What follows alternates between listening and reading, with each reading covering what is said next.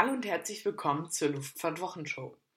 Heute geht es, habe ich genau drei Themen, die sind leider nicht ganz so lang, aber ich finde sie sehr interessant und deswegen wird die Folge wahrscheinlich auch nicht ganz so lang gehen, aber dafür wird die nächste Folge etwas länger. Das nur mal kurz vorab.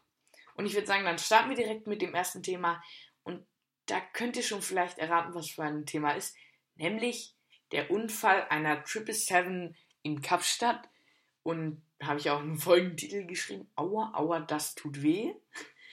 Und jetzt werdet ihr auch erfahren, warum, weil es ging halt darum, die 777 kam aus London und dann ist sie halt in Kapstadt an Gate gekommen, die Passagiere sind ausgestiegen, Gepäck entladen. So, der Flieger sollte aber am nächsten Abend erst wieder zurückfliegen. Was macht man also? Man pusht den Flieger auf eine Parkposition, die keine Position am Terminal belegt, be, ähm, da, da ja auch noch andere Flieger stehen sollen. So, dann macht man das oder wollte man machen. Allerdings, als das Pushback im Gang war, war noch die Gangway dran und die Tür, vordere linke Tür auch noch auf. So, und jetzt könnt ihr euch wahrscheinlich denken, was passiert ist. Der Pushback-Truck schiebt den Flieger zurück und die Gangway reißt die vordere linke Tür raus. Ärgerlich für die Trip 7.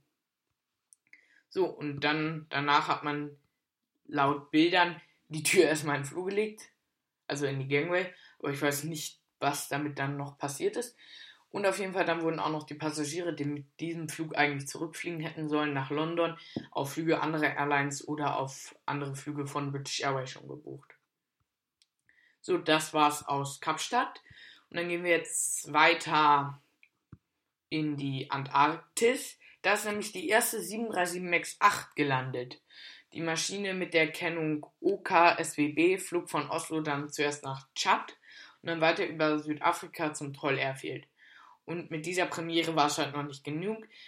Für die Airline war es nämlich auch eine Premiere. Ja, und da kann man noch sagen, die Besatzung hatte auch ein extra Überlebenstraining für die Antarktis absolviert. So. Und jetzt kommen wir zu einem Thema, wo, äh, wo ich mir dachte, ah ja, ja, jetzt spitzt sich zu. Nämlich Austrian Airlines wird ab dem August, wird ab nächstem August zwei A320 Neo aus einer Lufthansa-Bestellung kriegen. Und Grund dafür ist zum Beispiel auch die sehr in die Jahre gekommene Austrian Airlines Flotte. Das Durchschnittsalter liegt bei 17 Jahren und das ist nicht gerade gut gegenüber jüngeren Durchschnittsaltern im harten Wettbewerb in Wien. Und zweiter Grund wäre auch Wizz Air, die auch ab Wien fliegen und da auch eine Basis haben, haben jetzt angekündigt, mit dem A321 Neo von da nur zu fliegen. Und der verbraucht halt deutlich weniger Sprit als die bis zu 26 Jahre alten Flieger von Austrian Airlines. Und deswegen hat man auch entschieden, dass ähm, man da jetzt drei A, zwei A320 Neo von Lufthansa kriegt. Genau. Und dann jetzt nochmal ein kurz, nur ganz kurzer Einhänger.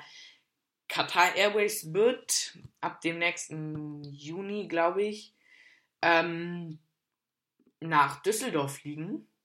Das war nochmal kurz für die Leute. So, das war's jetzt wieder von meiner Seite. Ich hoffe, die Folge hat euch gefallen. Wenn ihr mich, wenn ihr meinen Podcast gut findet, auch nicht, dann lasst gerne eine Bewertung bei Spotify da. Folgt diesem Podcast gerne oder bei Fragen oder Feedback könnt ihr mir auch immer gerne schreiben an luftfahrtwochenshow.herig.net. So, das war es jetzt auch wieder von mir. Habe ich jetzt schon, schon zweimal gesagt. Und dann hoffentlich hören wir uns nächsten Sonntag wieder. Bis dann, bleibt gesund und tschüss.